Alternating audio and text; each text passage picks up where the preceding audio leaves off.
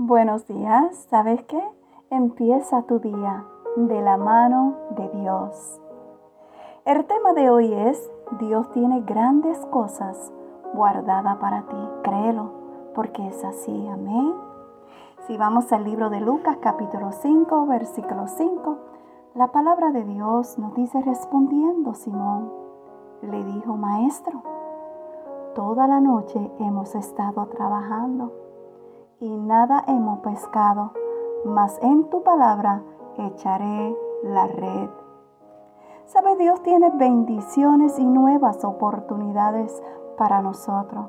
Para recibirla debemos escuchar su voz, así poder percibirla y luego tomar paso de fe hacia ella. Esto a menudo significa hacer cosas que no queremos hacer o que piensa que no sientas que son importantes. Pero nuestra confianza y reverencia hacia Dios debe ser mayor a lo que nosotros personalmente queremos, pensamos o sentimos. Vemos un ejemplo perfecto. ¿Sabe dónde? En Lucas 5. Pedro y algunos de los otros discípulos habían estado pescando toda la noche no habían atrapado, ¿sabes qué? Absolutamente nada. Ellos estaban cansados, de hecho, estaban agotados. Necesitaban una buena noche de sueño y probablemente querían una buena comida.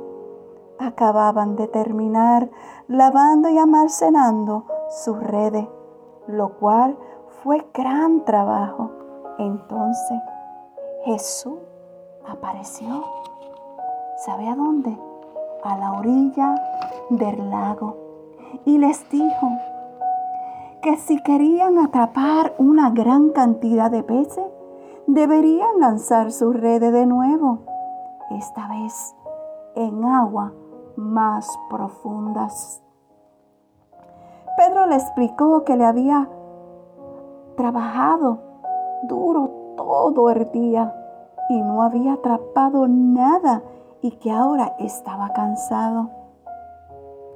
Pero él también accedió a intentarlo nuevamente porque Jesús le había dicho que lo hiciera. Este es el tipo de actitud que el Señor quiere que tengamos. No podemos tener ganas de hacer algo. Puede que no queramos hacerlo, tal vez no pensamos que es una buena idea. Podemos tener miedo de que no funcione, pero necesitamos estar dispuesto y dispuesta a escuchar y obedecer a Dios cuando Él nos habla. Ten la disposición de obedecer a Dios, incluso si no te sientes a la altura. Él tiene grandes cosas guardadas para ti. Amén. Sabes, quiero que repitas conmigo esta corta oración.